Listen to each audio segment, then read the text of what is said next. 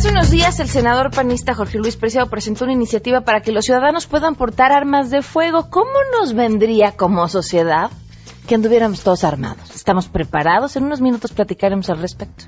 Vale la pena traer el arma en el auto y traer la, el arma en el negocio para la legítima defensa. Inclusive hay quien nos argumenta que hay un principio, que es el derecho a la vida, el derecho a proteger tu vida y la de tus familiares, y que obviamente debería de aprobarse.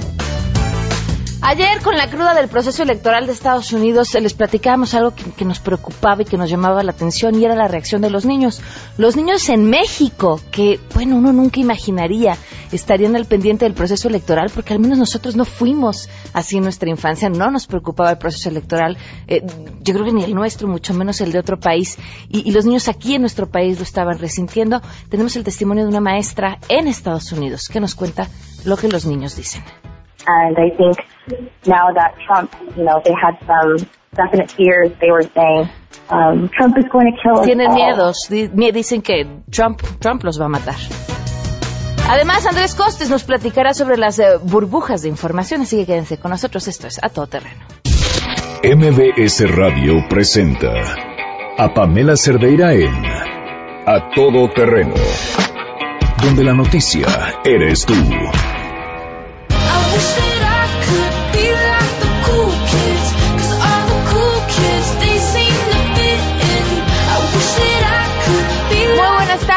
Bienvenidos a Todo Terreno. Muchísimas gracias por acompañarnos. Son las 12 del día con 6 minutos en este jueves 10 de noviembre del 2016. Ya va pasando la cruda, miren, ya nos vamos organizando, ya se van haciendo grupos, la gente va promoviendo eh, el comercio local, eh, fortalecer lo que nosotros tenemos, eh, crecer como, como mexicanos. Yo creo que unirnos es la clave, pensar, pensar en el otro. Si empezamos por ahí, seguramente haremos un mucho mejor país en muchos sentidos. Pensar siempre en el otro nos garantiza que haya siempre alguien pensando en nosotros. Tendría que ser o tendría al menos que funcionar así. Hay muchas cosas que platicar. Primero les digo cómo podemos estar en contacto. El teléfono en cabina es 5166-1025. El número de WhatsApp 5533329585. El correo electrónico es a y en Twitter y en Facebook me encuentran como Pam Cerdeira.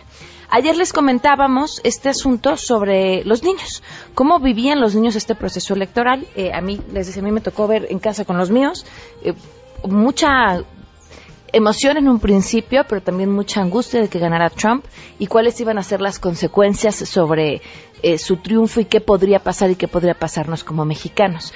El día de ayer, ya por la tarde noche, comenzamos a escuchar historias de lo que estaba pasándole a los niños en, en- en Estados Unidos. Es más, eh, el mismo martes por la noche eh, había un comunicador que decía no me puedo imaginar por lo que están pasando hoy los padres que tengan que explicarle a sus hijos que un tipo así ganó que un tipo que es un bully, que un tipo que es un machista, que es un tipo que es racista, ganó las elecciones, que un tipo así pueda convertirse en presidente de un país. ¿Cómo se los vamos a explicar a los niños? Y por supuesto uno leía también diferentes comentarios de distintas personalidades sobre, sobre qué decirle a los niños y, y uno el que más me llamó la atención es, les dices a los niños que ante un bully eh, tú te defiendes, no importa qué tan poderoso o qué tan grande llegue a ser. Eh, también es que empezamos a escuchar historias lamentables sobre casos de racismo. Eh, el triunfo de Donald Trump dio un empoderamiento a aquellos eh, racistas que, que creen que su raza es superior y, y que entonces ahora se sentían con el derecho de mandar a los hispanos o a las personas de color a sentarse en otro lado, a decirles que si ya se iban a regresar a su país. En fin, una serie de testimonios así aterradores. Platicaba hace unos momentos eh, con Elías Hermida, quien han escuchado ustedes a través de este espacio, y me decía que ya se ha enterado de dos casos eh, de racismo en el lugar donde él vive, una niña a la que le dijeron que pues ya podía regresarse a México, por favor, y una joven de la universidad a quien le dijeron que se fuera mejor a una universidad más al sur donde hubiera muchos más hispanos. Eh, este testimonio que les vamos a pasar a continuación es el testimonio de una maestra. Ella trabaja en Los Ángeles, California. En su escuela hay niños eh, hispanos en su mayoría y negros. Y llegaron con una angustia. Les vamos a pasar después, yo creo que ya en otros días, los testimonios de estos niños. Vale la pena escucharlos. Pero por lo pronto y por cuestiones de tiempo, una parte, un fragmento de esta entrevista que le pudimos hacer a esta maestra. Most of your students have family which are from uh, Latin America. La mayoría de tus estudiantes tienen familia Yeah, en my Latinoamérica. students are either Latino or black. ¿Son latinos o negros? And how have you felt? What have you felt in them? Because they talk about anger. ¿Qué has sentido en ellos? And I don't know if there's also Porque ellos fear hablan acerca del enojo, pero what no they're sé si también haya miedo en lo que estén teacher, sintiendo. What have you found out? ¿Qué has encontrado como su maestra? Well, um, on Tuesday we spent all day learning about the election. So I Estuvimos aprendiendo sobre las elecciones, la historia, el colegio electoral, what are um, red states, what are cuáles know, cuáles son los estados rojos, los azules, um, qué es un demócrata y un republicano. And as a class, actually, they voted unanimously. Y votaron en la escuela, y votaron de manera unánime um, por Clinton. Somos un estado azul, obviously, democratically. así que votaron So por the next day when I came to por school, Clinton. um, you know, Al día siguiente que llegamos a la escuela estaban like, "We voted enojados. for Hillary Clinton. We wanted her to win. We wanted to make history. Y decían, we wanted to have a woman president. ¿por qué no ganó Clinton? Votamos And por I ella, queríamos hacer historia. Trump, you know, fears. Saying, Tienen miedo ahora que ganó um, Trump. Trump nos va a matar a todos. And I think now that Trump, you know, they had some definite fears. They were saying, um, Trump is going to kill us all. Ahí parte del testimonio de esta maestra. Más adelante le estaremos pasando un poco más. Vamos, mientras tanto, con la información. Saludo a mi compañero René Cruz.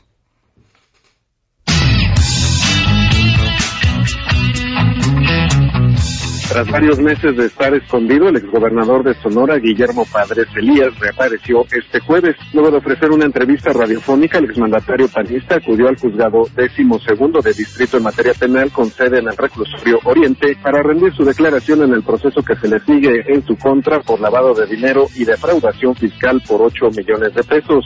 Padres Elías llegó después de las nueve y media de la mañana al Centro de Readaptación Social, acompañado por su abogado Antonio Lo- Lozano Gracia, quien fuera titular de la PGR. El exmandatario sonorense llegó a bordo de una camioneta blanca Porsche, la cual fue custodiada por elementos de la Armada de México. Al respecto, la Secretaría de Marina precisó que sus efectivos solo brindaron seguridad perimetral a la PGR. En estos momentos, la entrada a los juzgados del reclusorio Oriente es custodiada por elementos de la Agencia de Investigación Criminal de la PGR, de la Secretaría de Marina y de la Policía Federal, informó René Cruz González.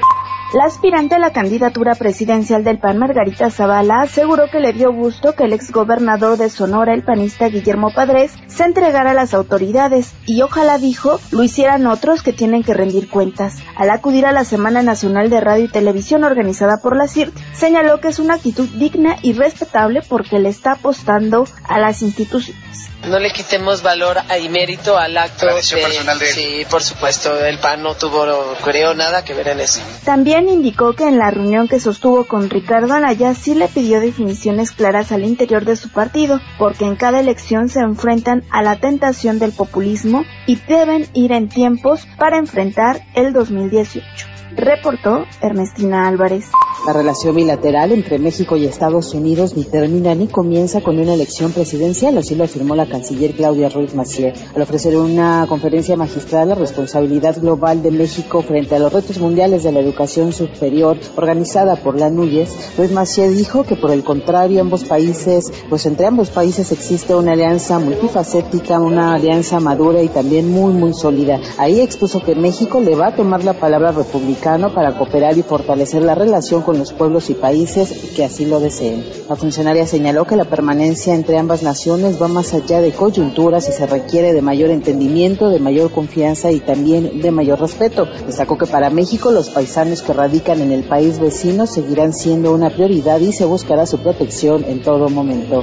Para Noticias MBS, Hatsiri Magallanes. El gobernador del estado de Nuevo León, Jaime Rodríguez Calderón, aseguró que México no se verá afectado por la llegada de Donald Trump a la presidencia de Estados Unidos y el muro que planea construir no servirá de nada ante los avances de la ciencia, la tecnología y las redes sociales. En ese sentido, dijo que en nuestro país se debe de comenzar a trabajar hacia adentro y no nada más mirar hacia el norte, sino diversificar las opciones y si esto se logra, los estadounidenses terminarán trabajando para los mexicanos. Durante su intervención en la convención del IMEF, el mandatario estatal dijo que lo que verdaderamente ha afectado y destruido a nuestro país son los excesos de la clase gobernante que ha generado, dijo, una clase de burguesía y a la vez un enojo por parte de la sociedad. Noticias MBS, Carlos Reyes.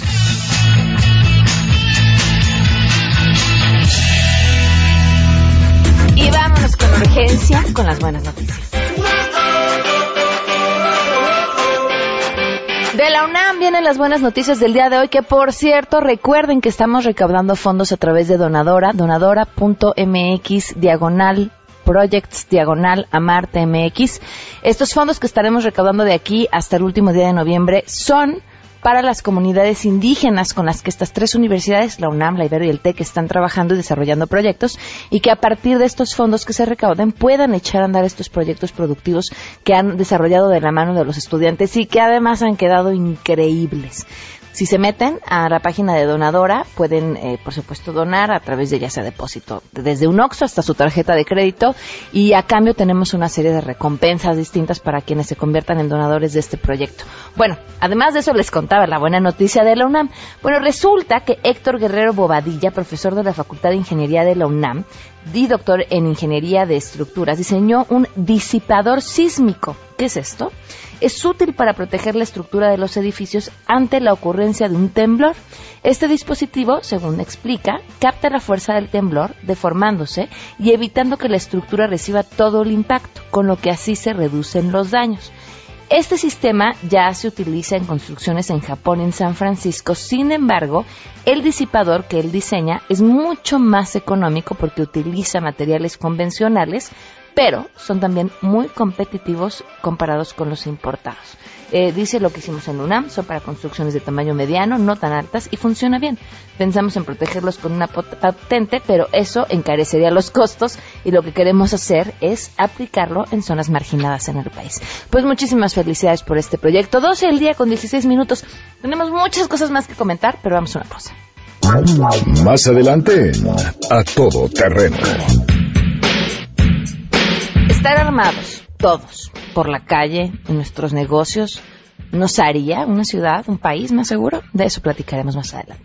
Vale la pena traer el arma en el auto y traer la- el arma en el negocio para la legítima defensa. Inclusive hay quien nos argumenta que hay un principio que es el derecho a la vida, el derecho a proteger tu vida y la de tus familiares y que obviamente debería de aprobarse. Queremos conocer tus historias. Comunícate al 5166-1025. Pamela Cerdeira. A todo terreno. Donde la noticia eres tú. Volvemos. Pamela Cerdeira regresa con más en A todo terreno. Donde la noticia eres tú. Marca el 5166-1025. Minutos, continuamos a todo terreno. Lu, ¿cómo estás? Bienvenida. Muy bien, muchas gracias. Con buenas noticias. Fíjate que esto de querernos ver jóvenes, de mantener una piel sin arruguitas, sin líneas de expresión, disminuir las ojeras, a todos nos gusta. No, nos bueno. entusiasma tanto a hombres como a mujeres. Yo sé que esto es radio, aunque algunos se conectan a través de la webcam. La, webca- la webcam está muy lejos. Pero se sentó Lu aquí y le dije, a ver, Lu, ¿qué traes? Me enseñó que traía. Le dije, neta, si tú lo usas, quiero uno. Lo compro. Lo compro. Pues mira, les hablo de, de una buena noticia porque ya no necesitamos eh, inyectarnos sustancias que ni conocemos, que luego los resultados nos dejan irreconocibles, ¿no? Ya no necesitan someterse a cirugías, no les estoy hablando de nada costoso, les hablo de lo más práctico para mantener una piel saludable. ¿Qué es? Esto es Derma One, es un dispositivo eh, súper sencillo, súper cómodo, me cabe en la mano. eh, para que se lo imaginen, es como si fuera el tubo de la pasta de dientes. Tiene una punta contorneada. Esta punta del Derma One es lo que vamos a pasar por la parte de nuestra piel donde queremos disminuir arruguitas, donde queremos recuperar la firmeza de nuestra piel que lo vamos perdiendo con la edad, naturalmente.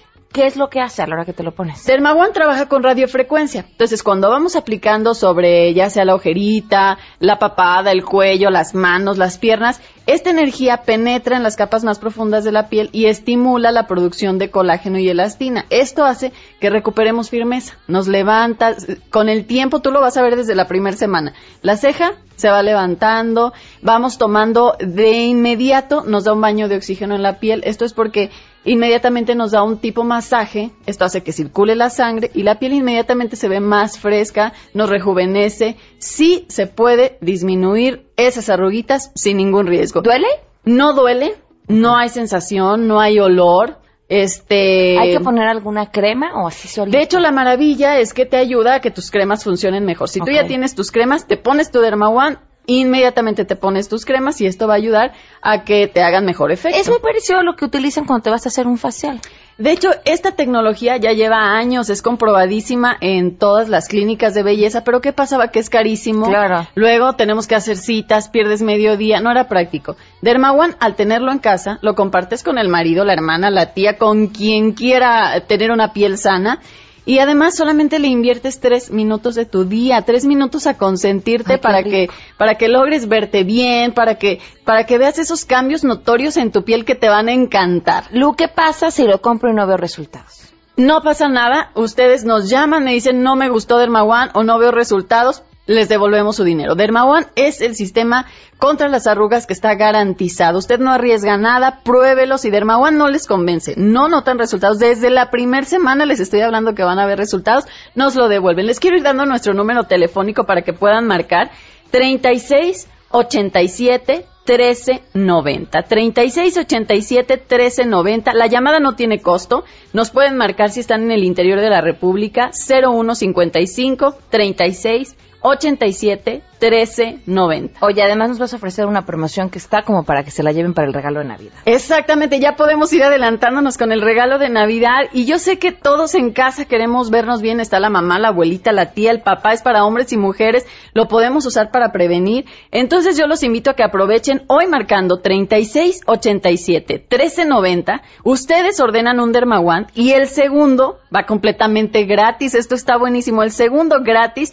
Y les voy a dar un descuento además de esto, 20% de descuento marcando 36 87 13 90 0155 36 87 13 90 la llama de sin costo aprovechan el 2 por 1 en Dermawan 20% de descuento lo pueden pagar en pequeñas mensualidades, eso también está buenísimo.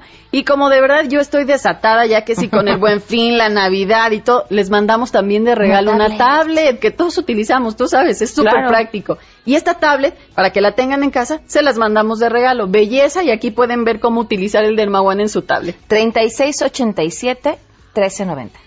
Exactamente, 0155 si están en el interior de la República y el mismo número, 3687 1390 sin costo la llamada. Lu, muchísimas gracias. Al contrario, gracias. 1225. Pamela Cerdeira es a todo terreno. Síguenos en Twitter, arroba Pam Cerdeira. Regresamos. Estamos de regreso. Síguenos en Twitter, arroba Pam Cerdeira, todo terreno, donde la noticia eres tú. Continuamos. Queremos conocer tu opinión. A todo terreno. ¿Con ciudadanos armados vamos a estar más seguros? Pues pienso que no, pienso que no, joven, porque pues cuando la persona es responsable de un arma, puede que sí.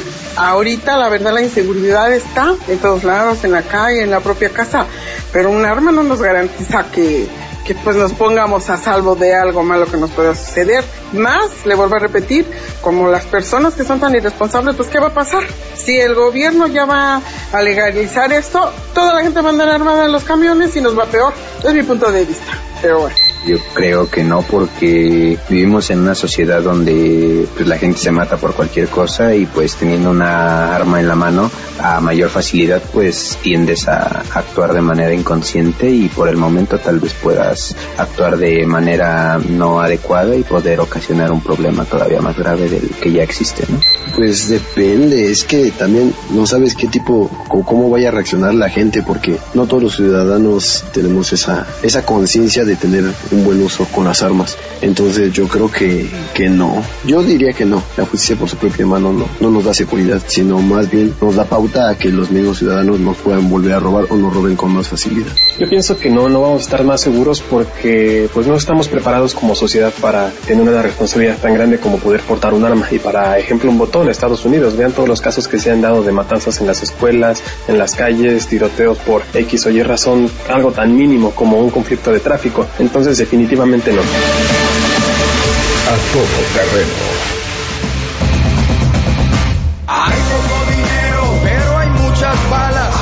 Día con 32 minutos. Gracias por continuar con nosotros a todo terreno. Pues así va la pregunta que les hacemos a ustedes y por supuesto la discusión. Le doy la bienvenida a Magda Cos, autora del libro Tráfico de Armas en México, Corrupción, Armamentismo y Cultura de la Violencia.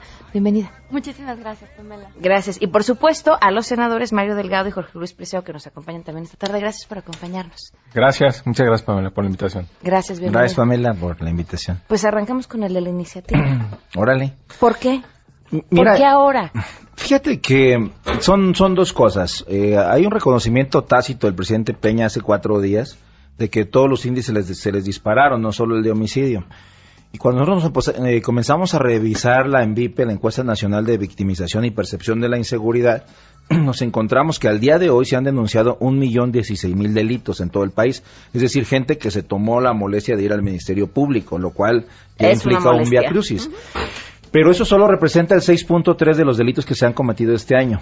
El 93.7 ni siquiera se han denunciado. Es decir, estamos hablando, de acuerdo con cifras del INEGI, de 29 millones de delitos. Nada más en lo que va al 2016. En el 2015 fueron 34 millones de delitos y, de acuerdo al Sistema Nacional de Seguridad, y en 2014 una cantidad similar. Es decir, en los últimos tres años, en un país de 120 millones de habitantes, se han cometido más de 100 millones de delitos, de los cuales no se investiga ni el 3%. ¿Por qué no se investiga? Porque ya no hay confianza de la sociedad hacia la autoridad. Es decir, eh, la gente que ahorita que va en el taxi, la gente que le han robado su celular, su cartera, se ha metido a su casa, ya eh, considera que ni la policía municipal ni estatal va a prevenir el delito, ni el Ministerio Público va a investigar ni siquiera lo que sí se le denuncie, y mucho menos que los jueces van a sentenciar a varios años a quien les comete algún delito. Ahí está un caso evidente de un tipo que asalta carro por carro en el periférico y este y cuando lo detienen ya había entrado y salido a la cárcel ocho veces entonces pues la sociedad considera que, el Estado nos está fallando en el tema de seguridad, es un Estado fallido en ese tema y por supuesto eh, pues está buscando una solución. Cuando nosotros nos pusimos a revisar qué solución se le pudiera dar, bueno, el Estado no puede poner un policía por cada uno de los ciudadanos, pero lo que sí puede hacer es que realmente se aplique lo que hoy ya permite la Constitución en el artículo 10, que es poseer un arma para la legítima defensa en su domicilio. Lo que yo estoy planteando es que,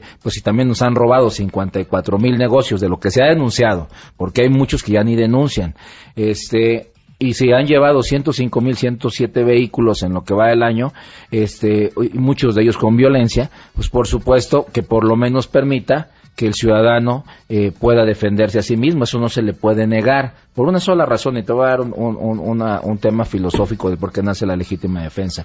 Al principio nació por parte del Estado para defender su propio territorio. Es decir, en 1787 la segunda enmienda permitía que los ciudadanos americanos estuvieran armados porque obviamente existía la posibilidad de ser colonizados nuevamente. Pero eh, si un país puede defenderse cuando es atacado por otro, ¿por qué un ciudadano no se puede defender cuando es atacado por otro? Cuando al final del día uno de los derechos fundamentales que tiene el ciudadano, el único, el más valioso, es la vida. Entonces yo respeto la vida de los demás siempre y cuando el otro también respete la mía. Si no respeta la mía, de acuerdo al contrato social de Rousseau, eh, establece que el Estado debe intervenir y cuidarte. Pero ¿qué pasa cuando el Estado falla en esa tarea de cuidarte? El, ciudadano debe dejar, dejarse ser atacado, atacar a la familia, eh, o puede aspirar a defenderse como lo dice el artículo décimo constitucional. Senador Mario Delgado. Bueno, eh, sí, yo coincido completamente con, con mi compañero eh, Jorge Luis el tema de, cómo se ha deteriorado los niveles de seguridad en nuestro país. Eh, este gobierno ha sido incapaz de frenar la ola de violencia que se desató desde la administración anterior, porque siguen haciendo lo mismo, siguen exactamente la misma estrategia, cada vez tenemos mayores recursos destinados a materia de seguridad y no tenemos resultados. Vemos que no hay eh, la formación de cuerpos policiales eh, profesionales. Vemos un deterioro también de la economía, que eso contribuye mucho también a, la violencia. Y vemos también una eh, falta de liderazgo para cambiar el tema de la política de drogas.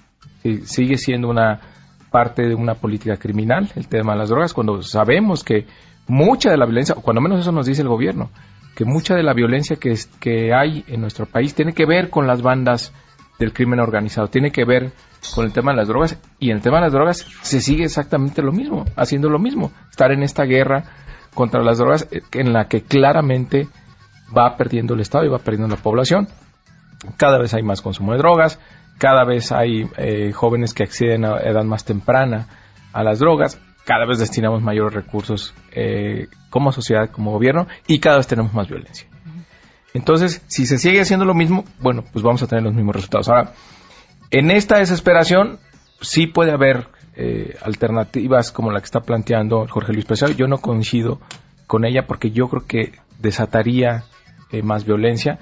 Sabemos que mucha de la violencia que hay actualmente son con armas eh, ilegales, son con armas que tienen acceso eh, la delincuencia y me parece que darle la posibilidad a los ciudadanos de que tengan un arma esperando que ellos se defiendan es pues prácticamente renunciar al papel del Estado como garante de la seguridad pública, garante de los derechos humanos. Eh, yo creo que hay que revisar otras experiencias, hay que ver qué ha pasado en otros países. Eh, Estados Unidos, por ejemplo, la tasa de homicidio que tiene ese país es muchísimo mayor a los 15 países más desarrollados que tienen leyes más restrictivas en el tema de posesión de armas. Y todos sabemos que en Estados Unidos es más fácil adquirir eh, un arma que, por ejemplo, un joven pueda adquirir cigarros o alcohol. Es, es casi imposible que un joven que no ha alcanzado la mayoría de edad pueda comprar alcohol o pueda comprar tabaco, pero sí puede ir a comprar un arma, una gran contradicción. Y ahí vemos que pues Estados Unidos no es el país más seguro del mundo. Y vemos eh, tragedias de manera muy frecuente en las escuelas, en las calles, en los centros comerciales, pues gente que tiene acceso legal a las armas y que hace un mal uso de ellas. Entonces, eh, me parece que no es la solución. Tenemos que voltear a hacer cosas distintas en materia de política de drogas, en materia de prevención del delito. No existe la prevención del delito en nuestro país y además no le interesa al gobierno. Acaba de mandar su proyecto presupuestal donde manda en ceros el rubro de prevención del delito. O sea, el gobierno hasta está renunciando a la posibilidad de, de prevenir el delito. Entonces creo que hay que hacer muchas otras cosas antes de llegar al extremo de decir, bueno, el Estado ya no puede, tiramos la toalla, que cada quien se defienda como pueda. Magda. Pues totalmente de acuerdo en que defender a los ciudadanos es responsabilidad del Estado y bueno, nosotros como ciudadanos tampoco tenemos por qué eh, eh, adquirir esa responsabilidad de protegernos a nosotros mismos cuando estamos pagando impuestos, cuando estamos, este, y eh, creo que lo que deberíamos estar luchando es por tener mejores instituciones, por fortalecer esas instituciones y que pueda haber cabida a la denuncia y al, a la, que se acabe la impunidad y sobre todo la corrupción también. Y bueno, creo que hay que erradicar el mito de que las armas brindan protección. En Estados Unidos es 40 veces, 49 veces más probable morir a consecuencia de una arma de fuego que en comparación con otras naciones ricas que tienen más o menos el mismo nivel de desarrollo, justamente por la facilidad con la que se puede adquirir un arma de fuego en, ese país. Eh, muchos de los jóvenes y, muchos de los accidentes con niños suceden justamente porque hay un arma en el hogar. Y las armas en los hogares también tienen que ver con otros tipos de violencia que no solamente es la que está relacionada con el crimen organizado, sino también con violencia intrafamiliar, con, violencia eh, entre conocidos, con una, mala resolución de conflictos. Entonces, hay, por ejemplo, simplemente en Estados Unidos se incrementa 500 veces el riesgo de morir a manos de la pareja en situaciones de violencia intrafamiliar cuando hay un arma de fuego en el hogar. Entonces creo que eso nos deja muy expuestos cuando, hay más armas de fuego. Senador. Bueno, mira, yo este, creo eh, varias cosas. Mira, en primer lugar, eh, este país está lleno de armas, está lleno de armas ilegales.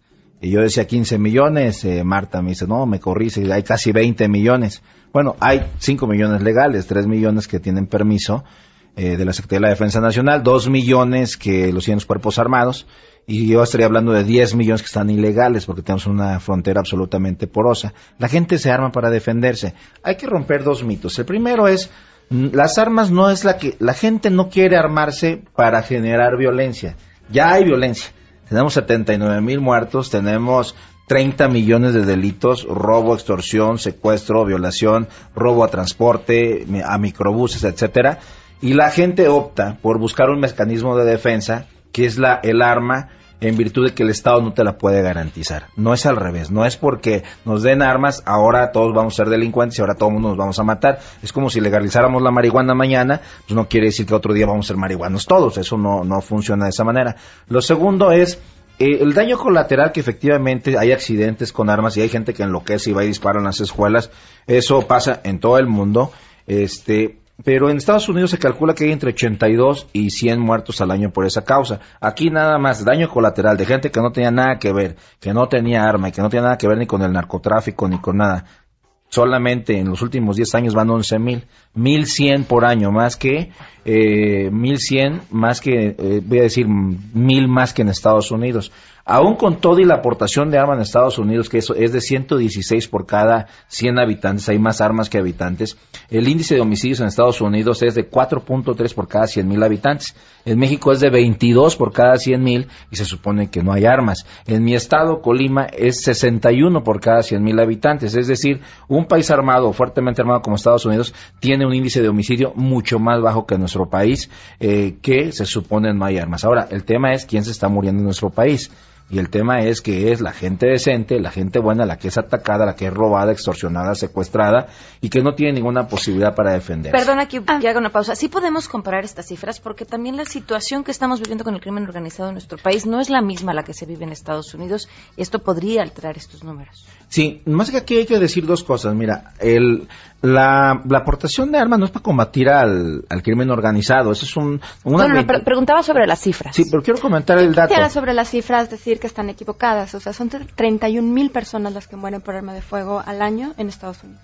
Sí, pero hay que, hay que plantearlo en términos de población, es decir, se miden por cada 100.000 habitantes. Estados Unidos tiene más de 300 millones de habitantes. Es decir, sí hay que hacer la, la relación en algo, porque a lo contrario estaríamos comparando peras con manzanas. Es por cada 100.000 habitantes y es la medida i- estándar internacional. Aquí hay dos, dos temas. En primer lugar, hay que decirlo, eh, el- la gente la gente que me está oyendo ahorita en, la, en, el, en el coche o en su casa o en su negocio no está preocupada que si se decomisaron 200 toneladas de, ma- de marihuana o 228 de cocaína en Manzanillo, ni está preocupada por el conflicto entre el cártel de Jalisco y la familia michoacana. La gente que me está oyendo está preocupada porque en el microbús no le roben su cartera, no le bajen el celular en la calle, no se lleven el, car- el auto de su casa, está preocupada porque no le roben la quincena cuando regresa de su trabajo, porque no la extorsionen, porque no la secuestren, porque no la lesionen, porque no la lastimen ese tipo de delitos es el que más se da en nuestro país. Te puedo decir que el- al- puedes atribuirle al crimen organizado dos, tres, cinco millones de delitos, pero hay 25 millones de delitos que lo hace la gente común. Pregunta, si la gente podría ir armada en su vehículo, ¿la gente que va en el transporte público también está contemplada o ellos no podrían ir armados? Yo lo que planteaba ahora que se dio el tema del justiciero son dos cosas. La primera, que los choferes sí pudieran ir armados y dos, que las empresas pudieran poner a eh, una gente armada como lo hacen en los aviones profesional. En el momento que tú le digas al transporte público, oye, aquí va una persona armada, no sabes quién es, pero lo va, se deja, se acaban los robos en el transporte público, ¿eh? Ningún ladrón se va a arriesgar a subirse a un microbús o a un camión de transporte a tratar de robar sabiendo que alguien arriba puede defenderse. Es realmente si hay un efecto disuasivo. Ahora, esto es hacerlo legalmente. ¿Qué es lo que está pasando? Que la gente lo está haciendo de manera ilegal. En, en- a partir del 911, en los aviones van dos tipos de, de- personas. Va una armada con arma letal y va uno con arma no letal. Y todo aquel que se sube a un avión para hacer alguna cosa sabe que ahí adentro hay dos pasajeros que son obviamente oficiales eh, registrados que pueden defender el avión. Si eso pasara en el transporte público, si eso pasara en el micro, si eso pasara en, en el metro, ¿sabes cuántos robos harían estos delincuentes? ¿Cómo es? No la delincuencia organizada que llega con AK-47. El delincuente común, ¿cuántas veces se atrevería a subirse a un camión a hacer lo que están haciendo ahorita en las carreteras? Pues no se animan, no son suicidas, van por dinero, no van por vidas. Senador. Bueno, hay- pero ahí sería el supuesto de que todo mundo estaría dispuesto a tener un arma para defenderse. Y ese, ese supuesto implica que si tú estás dispuesto a tener un arma para defenderte, es que estás arriesgando tu vida. O sea, la posibilidad de que... De que Pero ya o la sea, estás arriesgando, Si sacas... Mario. Bueno, al- en hay gente... Bueno, la mayoría de, las, de, de la reacción que tenemos ante un asalto, por ejemplo, de vehículo, pues es que se lleven el coche o que se lleven lo que tienes en tu comercio porque tu vida vale muchísimo más de lo que te están robando. Por supuesto que te indigna, por supuesto que te enoja. Pero el hecho de que tú estés dispuesto a sacar un arma es que estás dispuesto a morir por defender tu coche o por defender lo que tienes en tu negocio. Entiendo que hay mucha frustración, entiendo que hay eh, mucho hartazgo, pero tener un arma significa que estás dispuesto a dar tu vida por lo que vas a defender. Entonces, por eso la lógica que hay en los, en los, que tengas arma en los hogares, porque defiendes a tu familia. Entonces, tú sí estás dispuesto como a dar tu vida por tu familia, pero no sé cuánta gente estaría dispuesto a dar su vida por defender su coche, por defender lo que tiene en, su negocio. Creo que también, yo creo que mucha gente no estaría dispuesto a hacerlo. Y entonces ahí quienes estarían expuestos, si los asalta, siguiendo la lógica de los delincuentes, a quienes atacarían, a quienes fueran más vulnerables, por ejemplo, a las mujeres en los vehículos o al- en los comercios que vieran pues a personas que, que, que no tuvieran el perfil para tener armas. Hay gente que sí estaría dispuesto que dice, denme un arma, yo me defiendo solo, pero hay otra, mucha gente que no está dispuesto a ello por el riesgo que significa. A ver, tengo comentarios del público que creo que es importante leer y ahorita vamos contigo. Eh, lo que pasa es que no saben cómo son en realidad los delincuentes, dice Gabriel Hernández. El 99% son una bola de cobardes, atacan cuando te ven desarmado, pero ya armado cambia la situación y deciden no agredirte. Estuve dos años en el reclusorio y te sorprenderías de lo cobardes que pueden ser. Sin embargo, Eduardo dice una observación, el delincuente no se va a detener al ver un ciudadano armado que lo enfrente. Él ya tomó la decisión de tomar los bienes y la vida del ciudadano de ser necesario y para eso ya se preparó armándose y drogándose para inhibir el miedo y la culpa. Esto lo sé muy bien por mi experiencia de años en seguridad y perder a varios compañeros en enfrentamientos con criminales. No es cierto lo del efecto disuasorio. Eh, David dice, definitivamente el gobierno es un asco para protegernos en casos de robos y violencia. El hecho de denunciar es para ir a perder tiempo y ser tratado como si uno fuera delincuente. No te hacen caso, te hablan mal. Yo creo que estaría bien el poder tener armas en nuestros negocios. En mi caso, más de una vez han venido a robar e intimidar y poder defenderse sería algo a nuestro favor como víctimas. Desde luego no se puede dar armas a cualquiera, ni se pueden dar armas, pues, eh, así hay que hacer un estudio, eh, quizá eh, psicológico. Miguel eh, dice, ya me imagino cómo van a terminar los pleitos de automovilistas enojados. Y yo creo que también ese es un factor importante. Imagino en esta ciudad donde uno se agarra golpes con cualquiera por cualquier cosa, viniendo dos armados en un mal momento, ¿no? Sí a los policías con licencia para portar arma, con chaleco, con placa y uniforme, la piensan para disparar, porque si no se comprueba que fue un en el cumplimiento del deber o en defensa propia va al bote hasta 40 años, si la bala entró por la espalda, por ejemplo, que nos espera a los ciudadanos de a pie eh, aquí hay una pregunta importante después de que tú des tu opinión que no te vamos a hablar. Eh, ¿Qué es eso? Porque estamos hablando de que el problema, y coincidimos todos, es un problema en nuestro sistema de justicia. Es un problema en el que no se está dando seguridad y cuando hay que impartir justicia no se imparte. Y entonces ahora nos armamos pero seguimos con el mismo problema. ¿No? Ya hemos tenido casos de ciudadanos que se, defien- que se defienden y que en defensa propia después tienen que pasar por un... em, por un proceso legal y que les cuesta dinero y además para no ir al bote. Te escuchamos ahora sí, Magda. Bueno, que em, eh, quería comentar que en principio me parece equivocado llamarlo justiciero, porque pues más bien es como una, es un venga- vengador. O sea, no, no es eh, impartir de, de justicia por tu propia mano, realmente no es justicia. Y se ve, y se ve que en el descontento social que estamos viviendo, pues cada vez hay más casos donde los eh, ciudadanos agarran delincuentes, pero pues lo- o sea, hay linchamientos, hay eh, una gran cantidad de violencia que eh, no, no solamente se está hablando de que el ciudadano detenga a un delincuente, sino de que están acabando también con la vida del delincuente. Y esto también me parece que es relevante en el sentido de que pues no hay como un, bueno, obviamente no hay un proceso, pero podrían también en algún momento tener, eh, eh, estar equivocados sobre la percepción de que alguien está asaltando o, o tiene la intención de asaltar. Eh, recuerdo un caso que es, que es muy interesante eh, cuando hubo este, cuando sufrió este atentado la congresista Gabrielle Giffords en Estados Unidos, que recibió un disparo. Había varias personas armadas en ese momento. Siempre se piensa que cuando están los buenos armados pueden detener a los malos armados.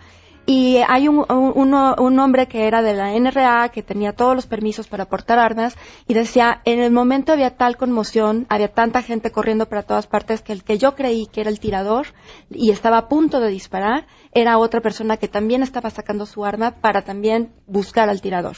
Entonces, eh, no, no necesariamente los ciudadanos vamos a poder reaccionar eh, correctamente, ni tenemos el entrenamiento para disparar, tal como dice el auditorio, como comentan. No tenemos la preparación para disparar y defender. Mira, yo lo que quiero comentar Es que generalmente en el tipo de debate siempre me ponen como ejemplo el delito de robo. Yo coincido con Mario, o sea, a mí si llega un asaltante a robarme, pues no nomás le doy mi celular, le doy hasta el celular con el que están grabando, oiga, aquí está, y- miren, y no hay las problema. gracias porque no te hizo Y nada. las llaves y le doy este el NIP y todo de mi tarjeta para que ni se preocupe por encontrarme en un mes. el problema no es el delito de robo. ¿Qué pasa cuando hay violación? ¿Qué pasa cuando hay extorsión? ¿Qué pasa cuando hay secuestro? ¿Qué pasa cuando alguien se mete a tu casa no solo con la intención de llevarse la televisión o la radio? Pero a ver, si alguien viene a extorsionarme y yo le disparo y lo mato, yo voy a ir al bote. Porque la agresión no pero- está al nivel de lo que le hice. Ese es un gran debate, el tema de la legítima defensa. Y- porque y de son- tonta porque son lo dos dejo- artículos distintos, el 16. Lo dejo vivo, ¿no? Que nadie puede hacerse justicia por su propia No, mano. y, y casi siempre lo- te mandan al cobrador. El que extorsiona es el, Eh, claro, jefe, que ese no va a cobrar, ¿no? Pero mira, aceptando eso, el tema es el secuestro es inminente, lesiones es inminente y homicidio es inminente. Entonces, la verdad es, está bien, yo entiendo que hay mucha gente que no se quiere defender, pero yo, si alguien se mete a mi casa a violar a mis hijos o a mí o a, mi, o a cualquier persona y tengo un arma, mira, nos vamos a morir todos ahí, pero eso no va a pasar. O si alguien intenta secuestrar a alguien eh, de mi familia, por supuesto que va a haber un enfrentamiento y por supuesto que va a haber muertos. El problema es que los muertos los está poniendo la gente decente.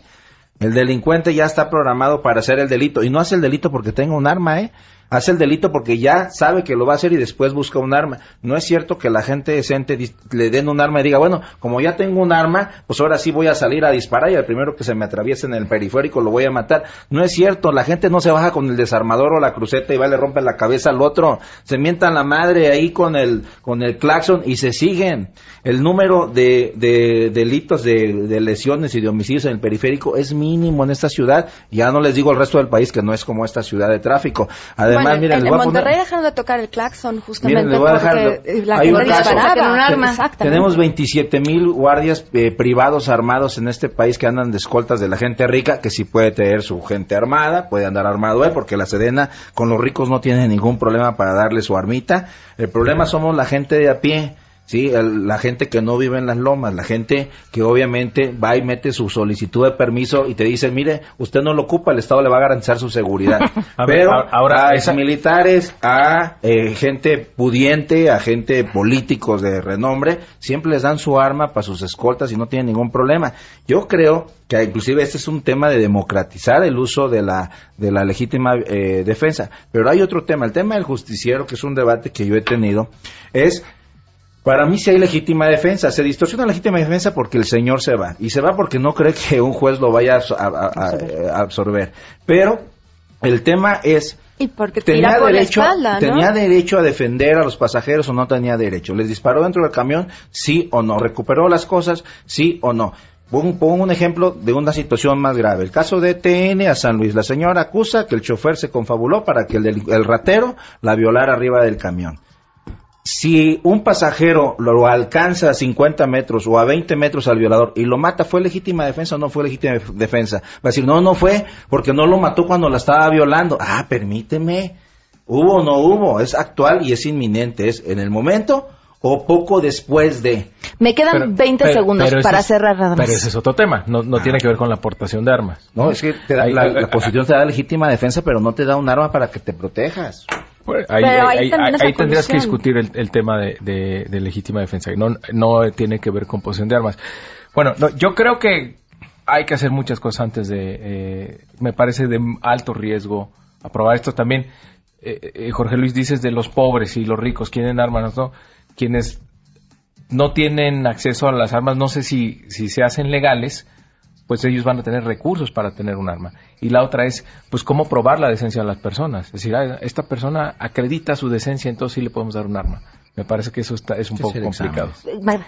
Hay muchos eh, homicidios que no tienen que ver con el crimen organizado y hay mucha, muchas veces tiene que ver con la mala resolución de conflictos entre las personas, entre las familias. Entonces, un arma propicia que haya más control co- coercitivo eh, justamente en estas situaciones que no tienen que ver con el crimen ni con la defensa. Les agradezco muchísimo a los tres que nos hayan acompañado. Tenemos que repetir esta mesa, se queda mucho pendiente. Muchísimas Muchas gracias. gracias. Muchas Gracias gracias. Gracias. Pamela. 12.57. Se quedan con Alejandro Cacho. Si te perdiste el programa A Todo Terreno con Pamela Cerdeira, lo puedes escuchar descargando nuestro podcast en www.noticiasmbs.com. MBS Radio presentó a Pamela Cerdeira en A Todo Terreno Te esperamos en la siguiente emisión, A Todo Terreno, donde la noticia eres tú. MBS Radio, en entretenimiento, estamos contigo.